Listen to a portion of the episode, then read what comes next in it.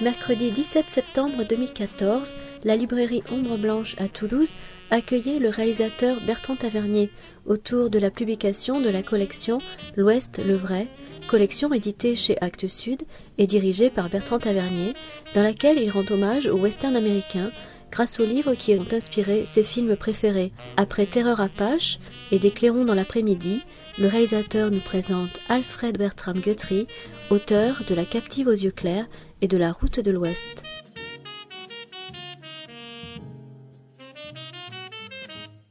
Vous avez proposé à, à Natacha un film où il fait un peu froid, la chevauchée, la chevauchée des bannis, qui, est un film dans lequel on, André de Toth montre qu'on peut vraiment étouffer de, dans, la, dans la moiteur de la neige. Quoi. Oui, hmm. absolument. Euh, je trouve que c'est un des grands euh, chefs-d'œuvre du western et un film qui a beaucoup de caractéristiques très originales euh, qui trahissent les origines européennes du metteur en scène. Les films, souvent faits par des metteurs en scène européens à Hollywood, ayant en commun souvent de, de n'être pas des films d'affirmation, mais des films de doute, des films où, où le doute, le questionnement, la noirceur est plus importante que l'affirmation et l'exaltation.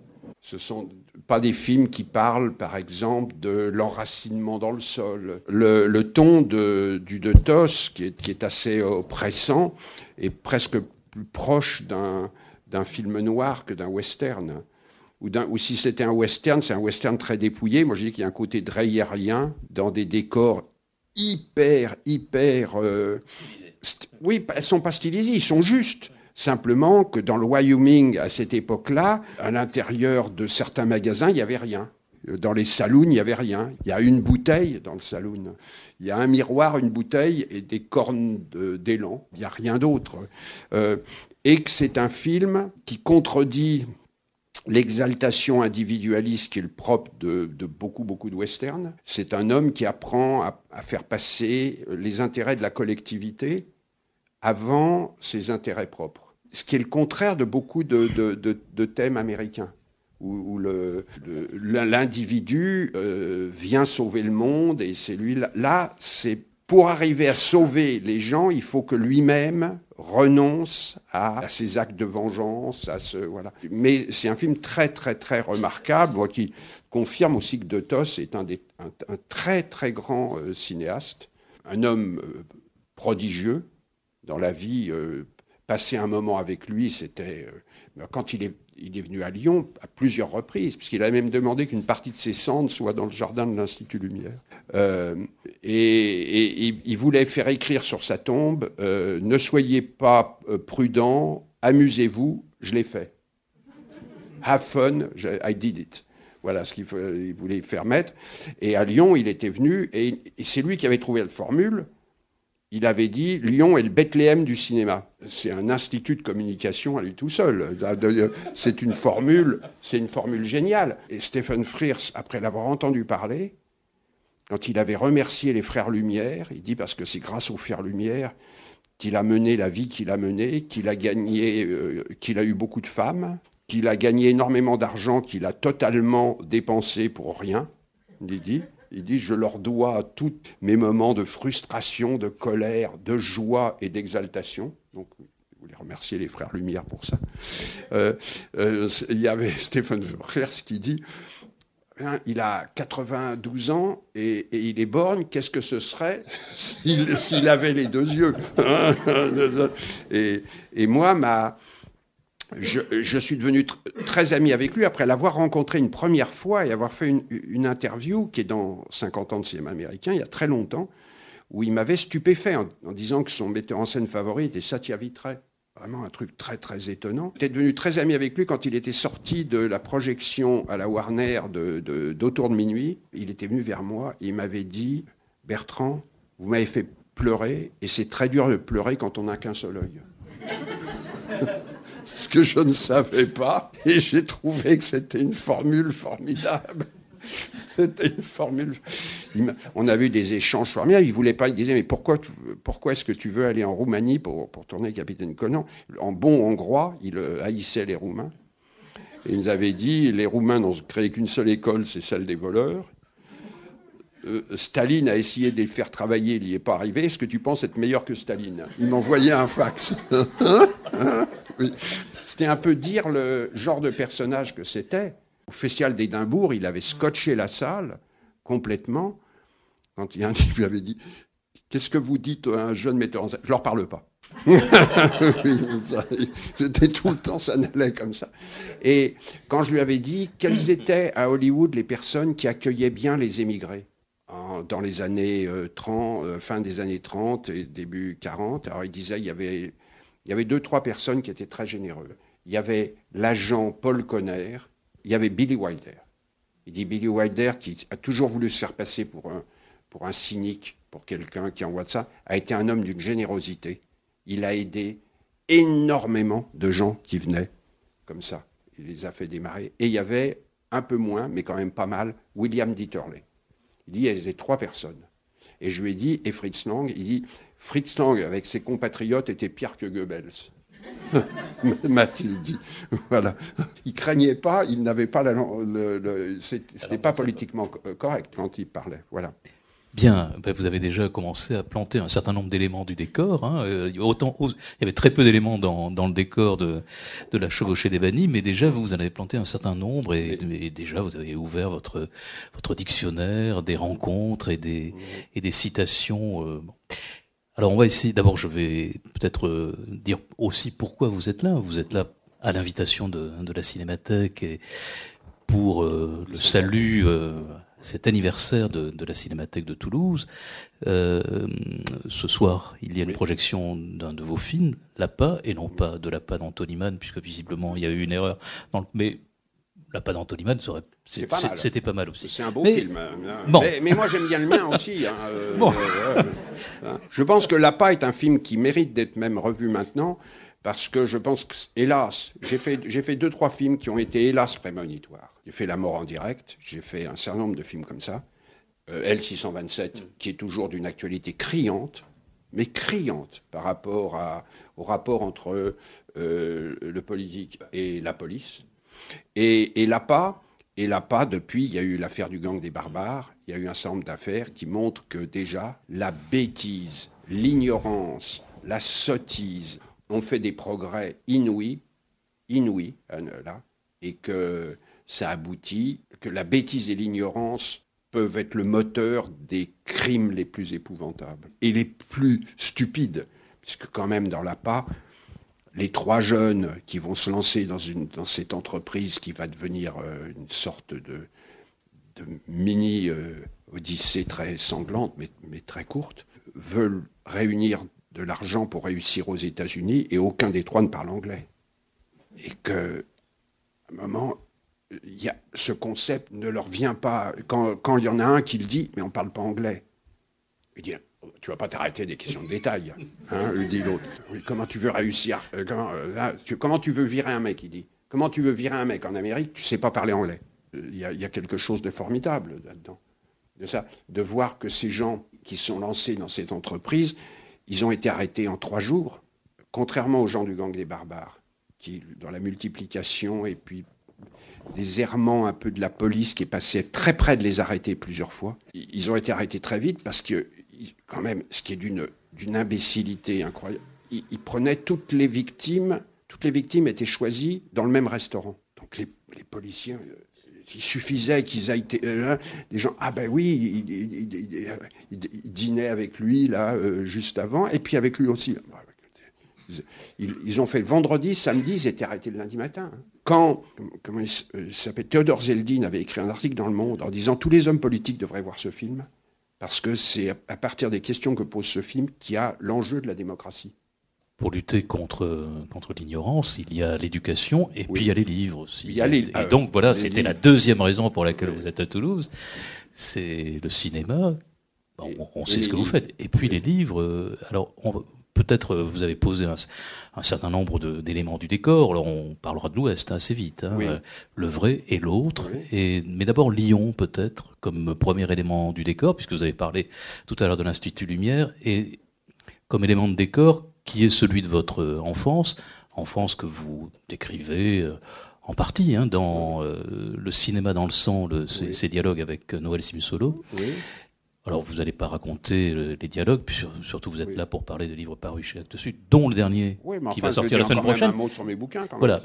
Euh, il, y en a, il y en a plusieurs que, j'aime bien. Le cinéma dans le sang, je pense je raconte des choses qui sont intéressantes. Est-ce que l'Ouest est né justement à l'Est, à, Lyon, et, comment? L'Ouest, je pense, euh, à Lyon, il y a, beaucoup de choses sont nées à Lyon. Je pense que. Même déjà. Le, oui. Mais peut-être de résistance, peut-être euh, le goût de l'histoire que m'a communiqué mon père, euh, peut-être le fait que mes parents ont caché pendant une, un an Louis Aragon et Elsa Triolet, et que Aragon a écrit Il n'y a pas d'amour heureux pour ma mère, un poème qui est dédié à ma mère. Euh, c'est des choses qui, m'ont marqué, ça, à, tout, à jamais. L'Ouest, c'est à Paris plutôt que je vais le découvrir. Quand je suis euh, pensionnaire, c'est à partir de l'âge de, c'est un peu plus tard, à partir de l'âge de 12-13 ans, que je vais commencer à voir, à voir, certains westerns qui vont être euh, des chocs pour moi. Les, les films de Ford, le massacre de Fort Apache et la charge héroïque, c'est eux qui vont déclencher mon envie de devenir metteur en scène. Moi, j'ai voulu devenir metteur en scène parce que j'avais envie de filmer des ciels comme John Ford, j'avais envie de filmer des paysages, il y avait quelque chose qui me touchait, je pense, sans que je, puisse le, formuler, ni même le réaliser vraiment, c'est peut-être la notion de service public chez Ford. Quand il parle de l'armée, il parle d'un service public, de gens au, service de la nation, service de l'État, des gens, il dit ces gens qui n'étaient pas payés, qui étaient là pour, pour, euh, maintenir une, forme de paix euh, sur la frontière et que c'est un, des thèmes euh, dominants de Ford, le service public. C'est ce qu'il oppose à Hawks, où il n'y a aucune notion de service public chez Hawks. La collectivité existe très peu chez Hawks. Les gens dans Rio Bravo, Wayne s'en fout complètement. Les gens dans La poursuite infernale, euh, Henri Fonda, il compte et il se bat pour qu'il y ait une école en tant que shérif, il se bat pour qu'il y, ait un bal, il y ait une église, qu'il y a quelque chose qui, qui, fait que ces deux cinéastes qu'on rapproche sont en fait absolument opposés. Mais opposés par tous les moyens. Ford est un héritier de Dickens euh, et qu'il avait cette, fibre, cette fibre sociale, et, que Hawks est un, est un vrai cinéaste américain, totalement individualiste et souvent complètement, complètement génial. Donc ce, cet Ouest euh, né à Lyon, par des, par des lectures déjà euh euh, À Lyon, j'ai lu des romans, oui. dans la bibliothèque où travaillait ma, ma tante, j'avais pris des Hopalong Cassidy, des romans.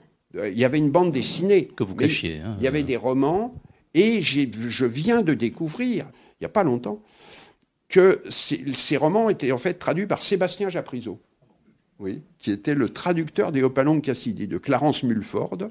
J'en ai lu 5-6, qui étaient mieux que les films. Hein.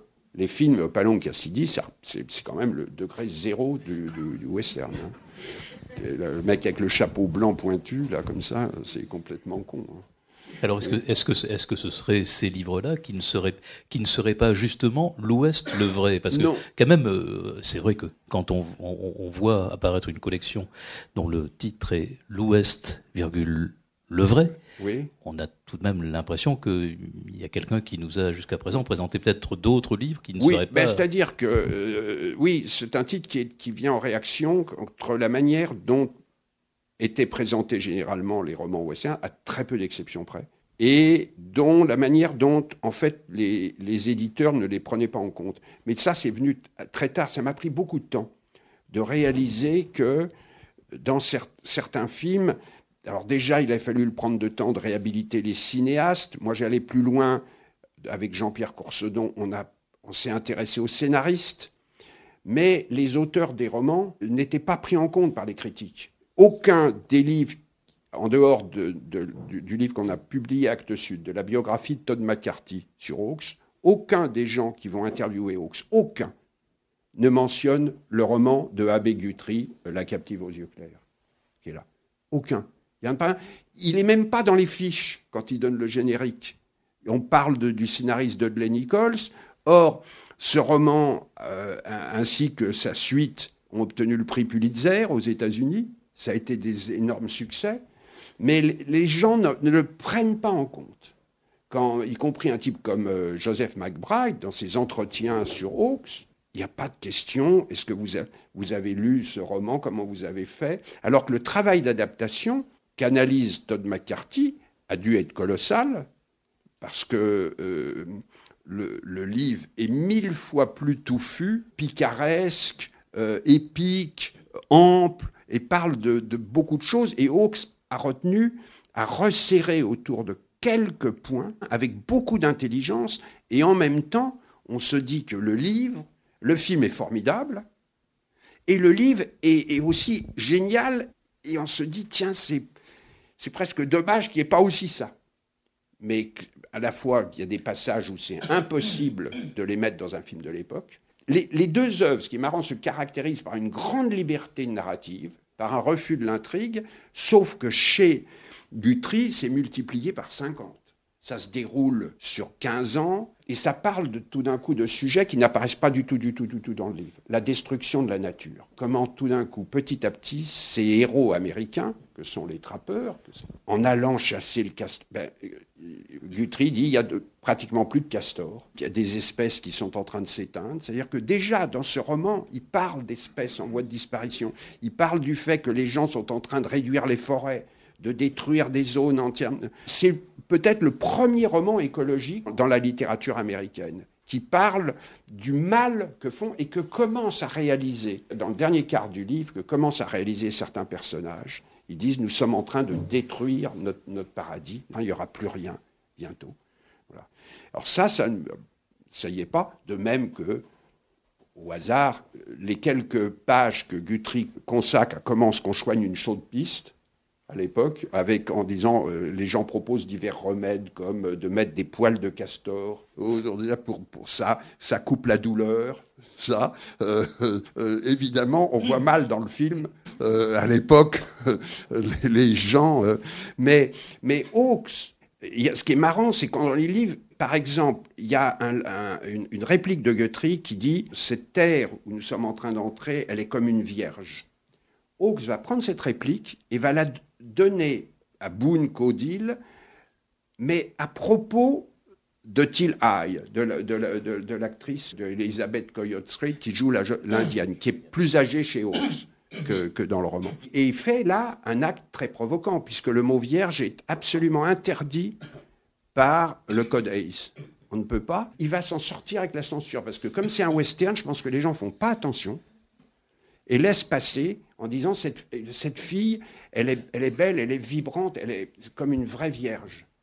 Hop, trois ans après, dans une comédie, quatre ans après, Otto Preminger, La Lune était bleue, où il y a le mot vierge, là va créer un, problème avec la censure énorme. Là, ils le remarqueront dans un film moderne. C'est ce qui est marrant, c'est que ce qui veut dire qu'il y a plusieurs westerns qui ont réussi à tourner les interdits du code ACE bien avant d'autres gens. Parce que les, les types devaient, devaient, se dire dans un western, il n'y aura pas de, de, trucs qui vont nous gêner. Ils regardaient peut-être la violence, le traitement des romances interraciales, c'était interdit que ça se termine bien à l'époque.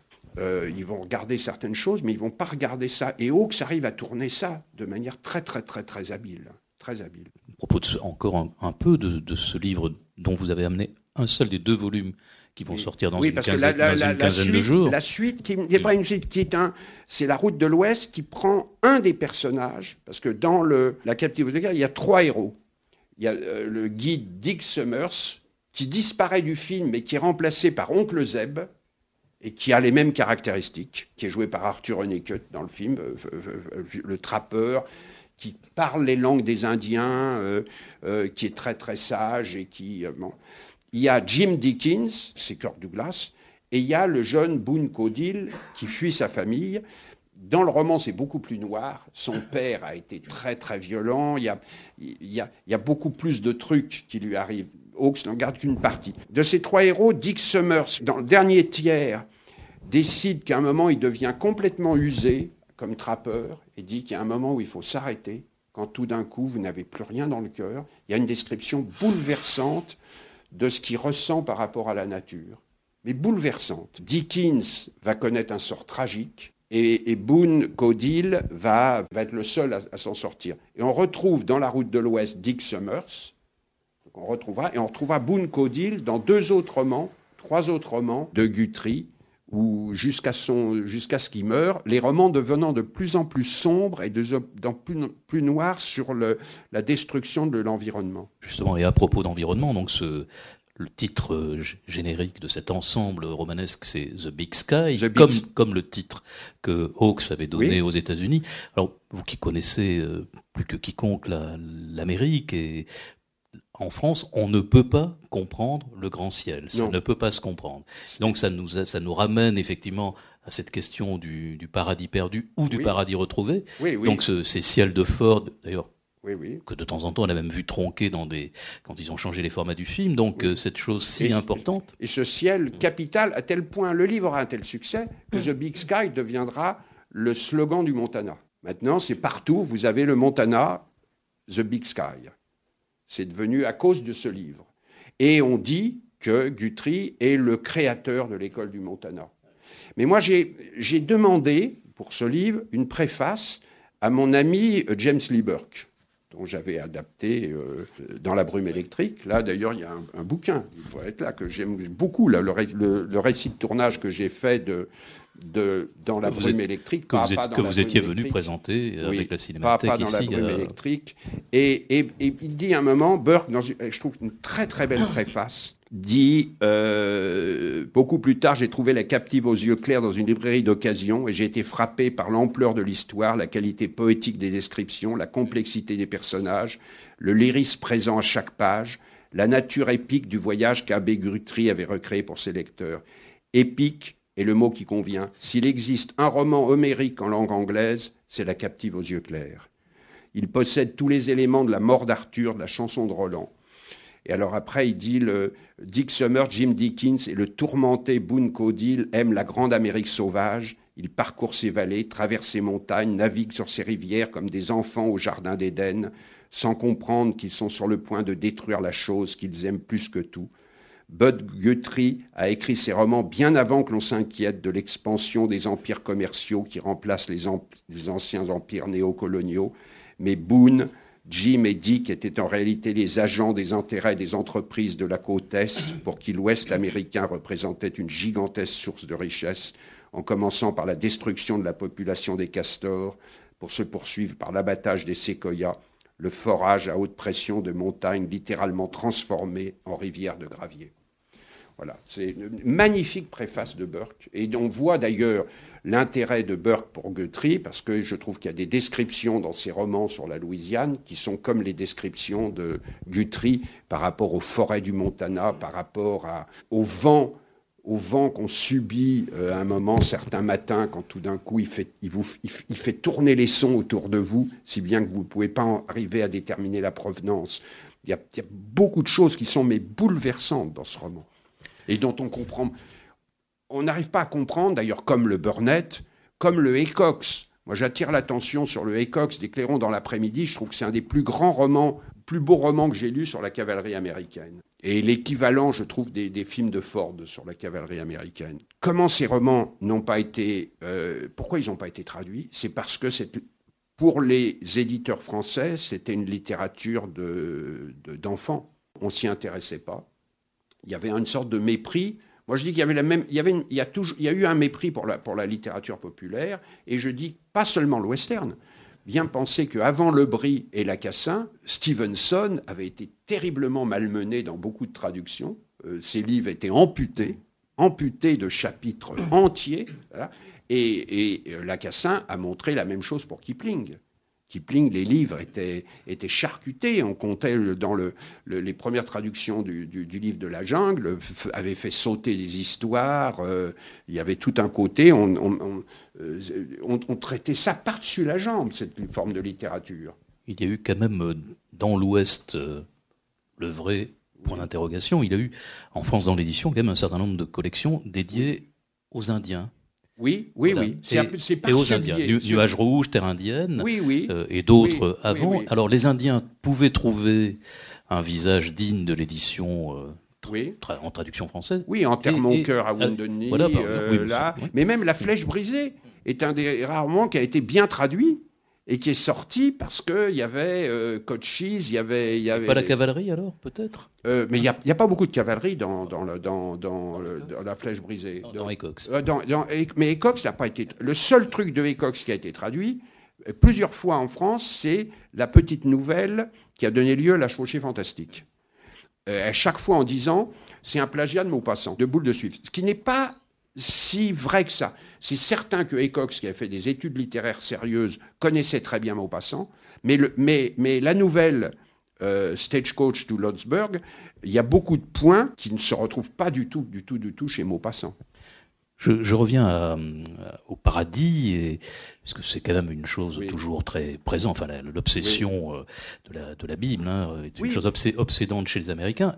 Alors dans le paradis, euh, certes, il y a Adam, Ève, le serpent, mais il y a très vite Cain et Abel, et donc la naissance de la violence. Et quand on lit quand on regarde vos, les deux premières publications, et on en parlait tout à l'heure euh, très rapidement dans, dans, le patio de la librairie, peut-être le troisième, ce qui saute aux yeux tout de suite, c'est quand même euh, cet ordre de... Cette, bravo, très bien. Vous voyez, c'est tout de suite cet ordre de la violence. Oui, oui, oui.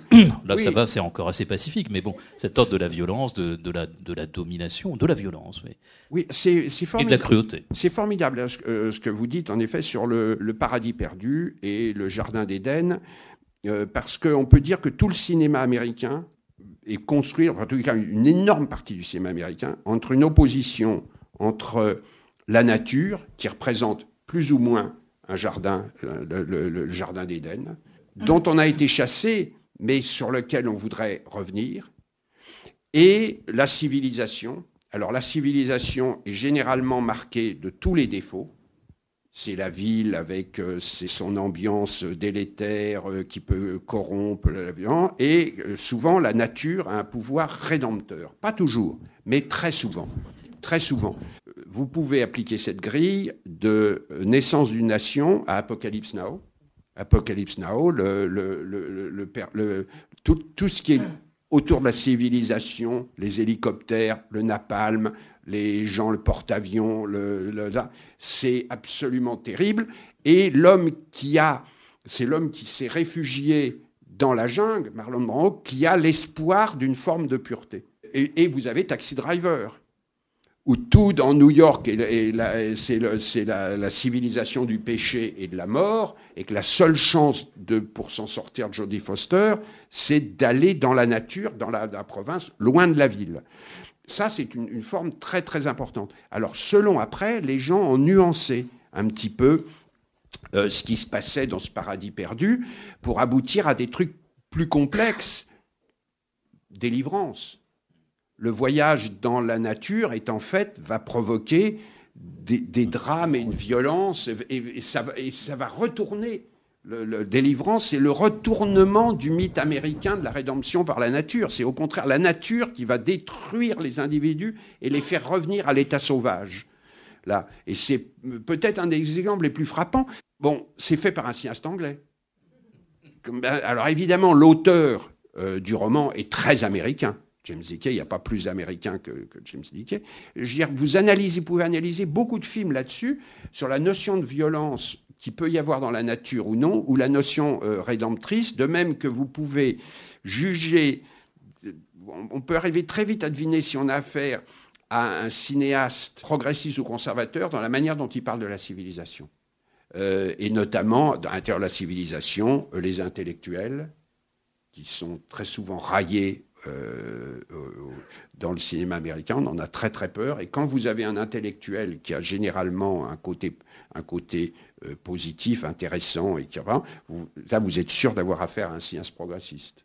C'est certain, euh, c'est presque une clé presque immédiate qui donne lieu beaucoup plus que le côté gauche-droite. Ce sont des notions comme ça. Et c'est évidemment dans le western, c'est formidable puisque le western parle de, de la loi et de l'ordre, parle de l'avancée de la civilisation, parle des rapports de race et brasse des, sujets très complexes. Le rapport avec les Indiens dans ce film, c'est vrai parce qu'à la fois les héros en tuent, en même temps on voit qu'ils apprennent la langue, qu'ils veulent empêcher des massacres, qu'ils s'opposent à des massacres dedans, mais c'est moins, comment dire, l'antiracisme est, moins, c'est un mot trop sévère sur le Hawks, simpliste que dans le Hawks, où simplement il y a un personnage qui a des pulsions euh, racistes, ce qu'il n'a pas du tout dans le livre. Bunkodil n'a pas de pulsion de haine pour les Indiens, à aucun moment. Euh, Hawks et son scénariste lui ont donné pour le faire en sorte que tout d'un coup il va changer et accepter d'aller avec là. Là, c'est plus compliqué. Là, il, y a des moments où il va tuer des gens et il éprouve une, envie vraiment de tuer, puis il y a d'autres moments où il va se mettre à apprendre la langue, la coutume, et à la fin, à un moment, on dit, il y a un blanc qui le regarde, un américain, qui dit, il se méfiait de Bunkodi, il était devenu un véritable indien dans son habillement, dans la manière de marcher, dans son observation de certaines coutumes. Il pensait comme les Indiens. C'est vraiment euh, intéressant, ça, ce côté-là. Alors, de cette violence, euh, qui est celle de ces deux westerns, enfin de deux au moins des, des westerns que vous publiez, elle, est aussi à l'œuvre dans les dans les romans noirs, donc une autre de une autre de vos de vos passions. Et, vous avez, alors voilà, vous avez choisi deux sur les trois auteurs, il y en a au moins deux qui sont des auteurs de, de romans noirs. En tous les cas, Burnett, Burnett oui, là absolument, Burnett était un quand même le petit César. Tous les titres qui sont quand la, euh, quand la ville d'or, quand, la, euh, quand la ville d'or, Aïe des romans. Euh, magistraux. Mais alors, la partie western, cette collection, elle a mis beaucoup de temps à naître, je dis, parce que progressivement, je découvrais des choses, je tombais sur une interview de Burnett, dans lequel Burnett disait, parmi mes romans favoris, il y a les romans que j'ai écrits sur l'Ouest. Et là, je me dis, mais il en citait deux, il citait Adobe Walls, il disait, c'est mon livre favori. C'est peut-être le roman dont je suis le plus fier, c'est ce roman qui a donné lieu à Terror Apache. Et donc je l'ai commandé, et j'ai découvert un roman extraordinaire, pas du tout politiquement correct, dérangeant, c'est-à-dire que Burnett, de la même façon qu'il se met dans le Petit César, exactement au niveau des personnages du Petit César, qui sont tous extrêmement violents, qui ont des œillères, il y a des Italiens qui, traitent les Juifs de youtres, il y a des gangsters juifs qui traitent euh, les, Italiens de Dago, de Rital. Les Irlandais qui traitent les Juifs de Youth et les Italiens, ça. Toutes ces communautés, ça. Et Burnett montre ça. Il montre la violence euh, de, ces communautés. Lui, il dit c'est la vérité. Je, je ne vais pas la taire. Je ne veux pas blanchir le tableau. Et son personnage, à un moment, a des propos extraordinairement violent euh, contre les Apaches. Dans lequel il dit euh, tout ce qu'ils aiment, c'est tuer. la personne qui assassine le plus montera en grade dans Et, une femme vient le trouver à la fin et dit Mais vous haïssez tellement les Indiens Il dit Est-ce que j'ai parlé des Indiens? Est-ce que j'ai prononcé le mot indien? J'ai dit Apache. Mais si j'avais parlé d'autres tribus, j'aurais pas dit ça. J'aurais pas dit ça.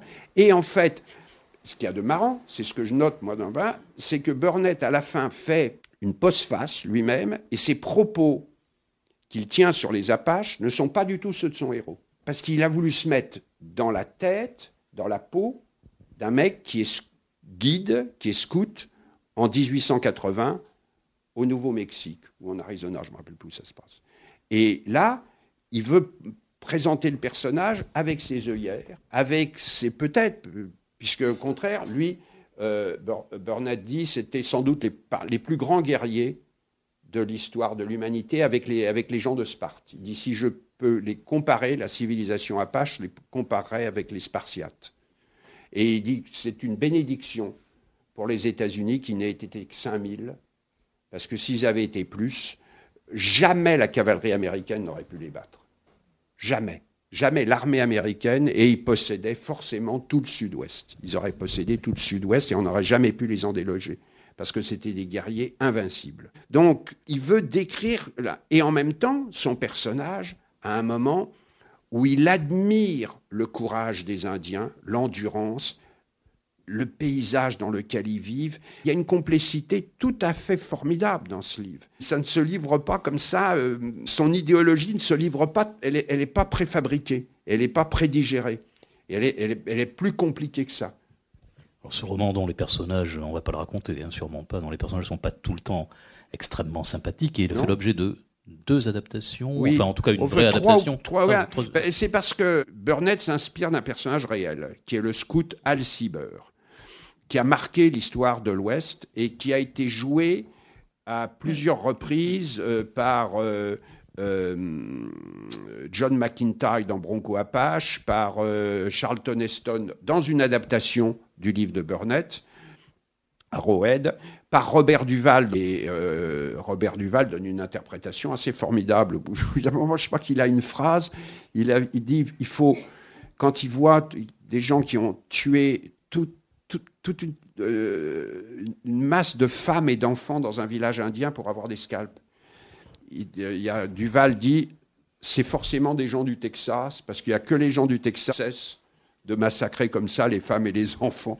Il y a une, phrase de Rand Walter Hill très populaire au Texas dans cette dans cette et, euh, et inavoué du roman de Burnett euh, euh, c'est le, chef-d'œuvre de Robert Aldrich euh, qui s'appelle Ulzanas Red, Fureur Apache, et, qui, a, qui, a, qui, à mon avis, je pense que l'auteur du scénario, soit avait le livre de Burnett, soit avait eu accès aux mêmes sources, qui sont les autobiographies de Hal Sieber. Tellement c'est proche dans le, les Indiens. Avec une fin sublime. Une fin absolue vendredi à la fin, il meurt quand la, mort de Burt Lancaster. Euh, Mais il y a beaucoup, beaucoup de. euh, le, film est prodigieusement écrit. Pour Aldrich, c'était euh, un désir de, parler de la guerre du Vietnam et de l'imp. il se servait du western comme une métaphore sur le Vietnam, et ça marche impeccablement. Et il y a un moment où, où le l'armée, les gens de l'armée trouvent un colon qui a été écorché vif, Pache, et, euh, on lui a fourré euh, la, queue d'un chien, un jeune lieutenant chrétien, Baptiste, qui au départ est très très pro-indien et très de manière religieuse, puis qui petit à petit, devant, la violence, va devenir extrêmement intolérant. Euh, il, dit à Lancaster, mais, qu'est-ce que ça veut dire C'est simplement humour apache. Hein, euh, qui est une, réponse absolument géniale. et, le lieutenant essaye de dire, mais euh, vous ne haïssez pas les, les, Indiens, les Apaches? Et, et, Lancaster lui dit pourquoi? Il dit est-ce que vous haïssez le désert parce qu'il y a du sable? Ce sont des gens qui ont une autre conception de la vie que nous. Il dit pour un Apache, la plus grande torture, c'est d'être enfermé dans une prison. C'est une torture qui est bien pire que d'écorcher quelqu'un. Parce que quand vous écorchez quelqu'un, il va au paradis. Quand vous êtes enfermé dans une prison, vous, n'avez pas accès à une vie éternelle. Bertrand Tavernier à la librairie Ombre Blanche le 17 septembre 2014 autour de la collection L'Ouest le vrai édité chez Actes Sud.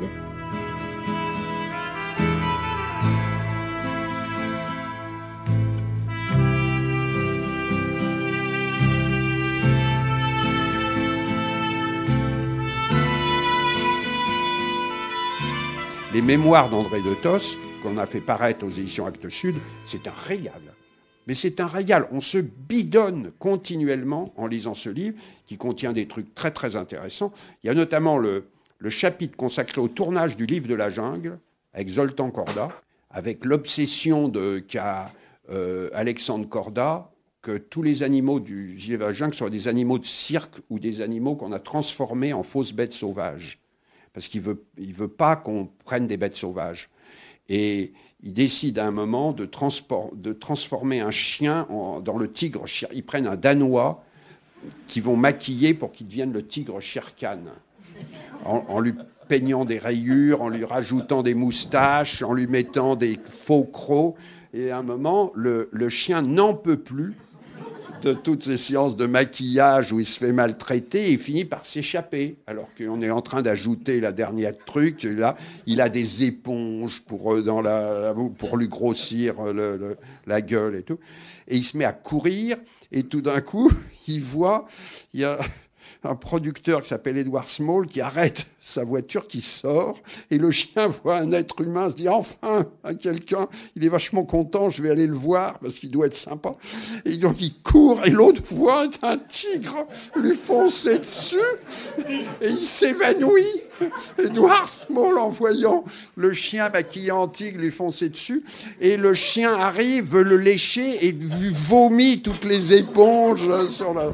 Ça, c'est un, c'est, euh, c'est à pleurer de rire ce Hein. Aussi sur le fait que Harry Cohn avait une, une chaise électrique dans, son dans sa salle à manger. Et toute nouvelle personne qui était euh, sous contrat euh, qui arrivait à la Columbia, il l'invitait à dîner avec d'autres personnes. Il était assis sur cette chaise et pendant le dîner, pendant que le mec mangeait de la soupe, ça il appuyait sur un bouton et l'autre avait un énorme choc électrique dedans et il hurlait de rire quand toute la soupe. Et on avait prévenu de Tos. On l'avait prévenu. Donc il dit, moi, je fais comme si j'avais rien reçu. Et je vois, il appuie, il appuie, il appuie. Il dit, j'ai béni le ciel que j'étais chauve parce que s'il n'avait pas été chauve, j'aurais eu tous les cheveux. J'avais tellement d'électricité dans le corps que tous les cheveux se seraient dressés sur la tête. Et à la fin, quand il est parti, sans avoir rien dit, on lui a raconté la fin. Harry Cohn a dit au, maître d'hôtel Voilà, je vais m'asseoir là, appuyer sur le bouton. Le mec a dit ah ben Non, non, je ne peux pas appuyer sur le bouton. Il dit Appuyez-le ou vous êtes viré. Et le mec a appuyé sur le bouton. Cohn a reçu une énorme décharge. Il a dit Vous êtes viré. voilà. Il y, a, dans ce livre, il y a énormément d'histoires. On voit aussi, c'est pas seulement des anecdotes, parce qu'on voit ce qu'il faut pour un metteur en scène comme lutte et comme connaissance. Par exemple, par moment, il est très elliptique. Donc après, j'ai réussi à savoir ce qui se passait. Quand il tourne son, son premier film, l'acteur Alexander Knox, qu'il avait choisi, avait commencé par vouloir le remplacer par un autre metteur en scène, alors que c'était, De Tos qui lui avait donné le rôle. Et quand il tourne la première scène, il doit manger du caviar, il exige un vrai pot de caviar. Tos dit d'accord, il va avec son argent, il dit allez m'acheter. Il se fait acheter un énorme pot de caviar, énorme. Et il fait plein de prises parce qu'il dit Je lui ai fait tout manger. Donc, il y a 24 prises où il mange le caviar. Et avec du dialogue et tout, évidemment, mais en mangeant le caviar. Et, euh, euh, De Tos dit quand vous faisiez dépassiez cinq prises, il y avait déjà une agitation dans ces, dans ces productions. C'est terrible. Là, on commençait à venir murmurer un truc. On appelait le producteur associé qui arrivait, qui vous parlait à, huit prises, un, autre qui venait à dix prises. C'était, dépassiez dix prises. Voilà, ah bon. Et 24 prises. Le lendemain, quand il arrive au studio, son nom a été effacé du, parking. Tout le monde assume qu'il va être viré. Donc, on a déjà effacé son nom quand il arrive. Et il rentre dans le studio, et pendant qu'il commence à tourner, le téléphone sonne sur le plateau. Et une seule personne avait le droit d'appeler sur le plateau, c'était Harry Cohn. Donc on le prend, dit Monsieur Cohn veut vous parler. Il dit Est-ce que Monsieur De Tos peut venir à la salle de projection? Et là, il passe les rushs et il dit Vous avez fait 24 prises hier. Et, oui. et vous avez choisi la 3 et la 21 dites-moi pourquoi ils avaient choisi. Et De Tos regarde, dit, c'est pas celle que j'ai choisie. Cohn avait fait remplacer le clap par un autre clap et avait mis d'autres prises. Il dit, bon, ben, retournez sur le plateau. Quand il voit que le type s'y connaît, il le laisse et il repart, il continue le film. Voilà. La réponse d'une assez belle histoire.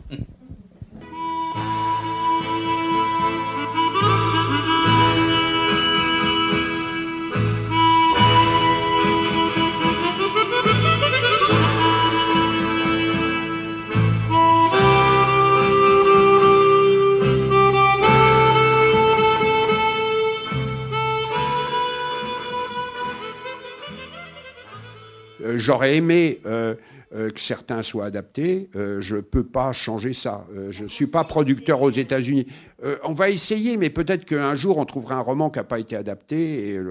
Alors, euh, euh, y a les traducteurs, je pense qu'ils les choisissent avec beaucoup de soin, Actes Sud. Ils, me communiquent chaque fois euh, un essai de traduction. Par exemple, il y a un roman de Harry Brown que j'ai fait prendre qui a donné lieu au film Eldorado, enfin qui a été adapté. Pas du tout adapté. Hawks a fait, a fait un préféré faire un remake de Rio Bravo plutôt que d'adapter ce magistral roman. Et on peut le regretter mille fois que qu'il se soit par paresse reposé sur ses lauriers et qu'il ait refait une sorte de de, de, de, Rio, de, Rio, Bravo 2 en moins bien. Mais attends, la meilleure séquence du film est comme par hasard une des rares qui reprend une séquence du livre. Le premier essai de traduction, il m'avait envoyé, j'ai trouvé que c'était, c'était euh, délirant. J'étais obligé de reprendre le livre en anglais, de regarder ça. J'ai vu que même des, certains jurons n'étaient pas bien traduits, que, et que la personne avait l'air de s'emmêler dans, dans, certaines choses qui sont pourtant euh, cruciales.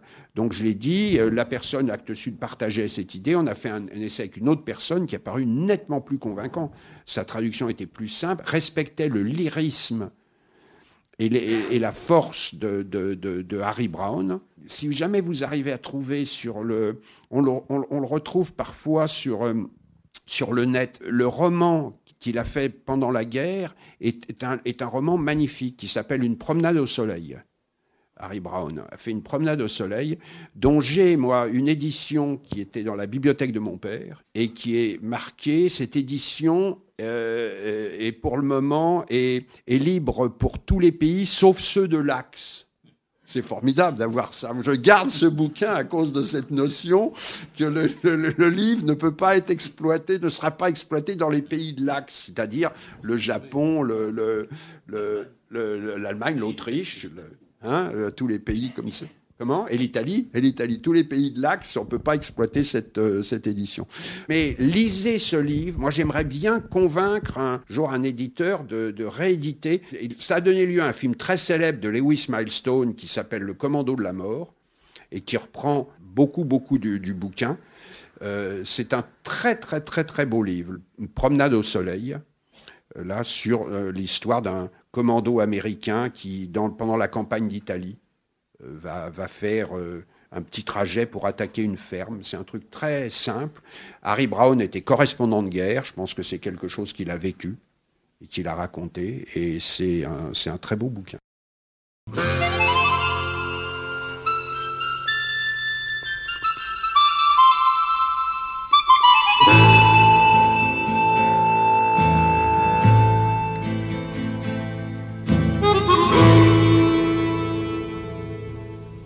Le problème de Hawke, c'est que ces deux films, euh, les, deux, westerns qu'il a fait, euh, ont toujours été vus de manière euh, extraordinairement bizarre.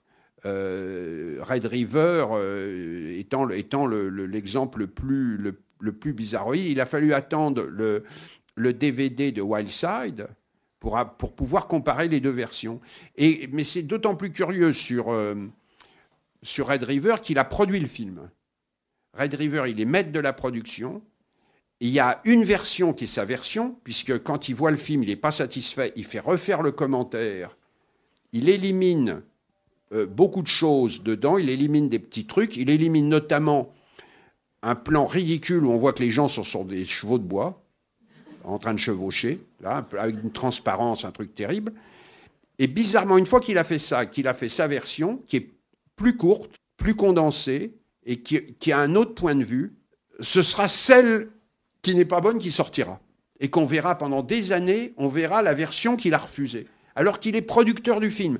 Todd McCarthy n'arrive pas à s'expliquer dans sa biographie ce qui a pu se passer, sinon qu'à un moment, il se désintéressait du film et il partait jouer au golf ou, euh, ou jouer aux courses qui était son grand problème. Il s'endettait énormément, il était toujours pourchassé par des gangsters qui voulaient le faire payer ses dettes, et il faisait des films par moment pour euh, arriver à payer ses... Il a fait un si bémol fa dièse pour payer ses dettes. Parce que les mecs venaient chez lui. pas, pas, sympa. Et la fameuse histoire où ils, vont à Palm Springs, que raconte Tom McCarthy, et l'autre lui dit... Euh, tu peux pas me passer 1000 dollars Demande Hawks à Ford, j'ai besoin de 1000 dollars. Il dit, ben, non, non, tu vois, parce que là, j'étais en train de venir et j'allais mettre 100 000 dollars à la banque. Et si je te passe 1000 dollars, bah, ça fera 99 000. C'est plus bon. Donc, euh, je ne peux pas te les passer. C'est euh, formidable, là, la rencontre entre les deux metteurs en scène. Hein oui, hein, c'est, euh, oui, je ne peux pas te le passer. Oui, oui, parce que sinon, le chiffre n'est pas, celui que je pensais. Eh bien, je propose qu'on termine sur cette superbe anecdote. Ah je voudrais remercier la Cinémathèque euh, qui nous a permis de vous accueillir ce soir et préciser que euh, parmi les, actions communes euh, avec la Cinémathèque de Toulouse, nous aurons vendredi à 21h, je crois, à la Cinémathèque et ici même samedi, une lecture complète de l'extricable de Raymond, de Raymond. Voilà. Vous voulez dire un mot de l'extricable avant que tout le monde s'en aille? Euh, Moi, je pense que ce qu'il a fait de mieux, Bord. L'extricable. Euh, je pense que dans les trucs littéraires, parce que parfois, ses écrits sur le cinéma, il y a des moments quand il écrivait dans le positif ou un peu. Et puis il y a certaines de ses déclarations. Euh, le roman qu'il écrit quand il a 20 ans est formidable aussi. Ah, euh, lequel c'est? Le 24 euh, août. ah celui-là je ne le connais pas. Je le connais pas. Mais parfois quand il disait qu'il fallait couper dans l'aventura et si en coupant toutes les scènes inutiles de l'Aventura, on aurait un bon film. Euh, là, euh, euh, c'était des trucs où je m'étonnais qu'un directeur de cinémathèque puisse avoir ce genre d'ambition et qui disait qu'il s'était livré à ça, à cette expérience, et que l'Aventura devenait un film que tout le public voyait avec un vrai suspense. C'était formidable. Positif quand il avait beaucoup écrit des trucs sur les réalisateurs trop admirés, dans lesquels il y avait Hawks, Rem, Ankiewicz, Preminger, Fritz Lang et tout ça. Bon, euh, c'est euh, c'est un peu contestable. Il avait fait avec Chomton le bouquin sur le panorama du film noir. Aux éditions de minuit. Hein Aux éditions de, minuit. Qui est le, un des premiers livres de cinéma avec le Hitchcock de, de Romer et Chabrol que j'ai acheté. Et c'est un bouquin, je crois, qui est en loc, euh, le, le, panorama du film noir, tellement je l'ai consulté et ça a fait la, c'est le bouquin qui a fait la programmation un peu de quand j'ai fondé un, on a fondé un ciné-club, c'était notre source de, programmation numéro un, c'était dans ce livre. On voulait passer tous les, les films dont il disait un peu de bien, dont certains étaient très difficiles à trouver. Donc il y a tout ce travail de, de Raymond Borde. Et L'Extricable, c'est un livre qui est euh, extrêmement violent, c'est une sorte de pamphlet. C'est tout ça, tout ce qu'il faisait enragé, qu'il faisait, et il y a beaucoup de choses qui ont une résonance euh, contemporaine, je trouve. Euh, voilà. Hein Merci.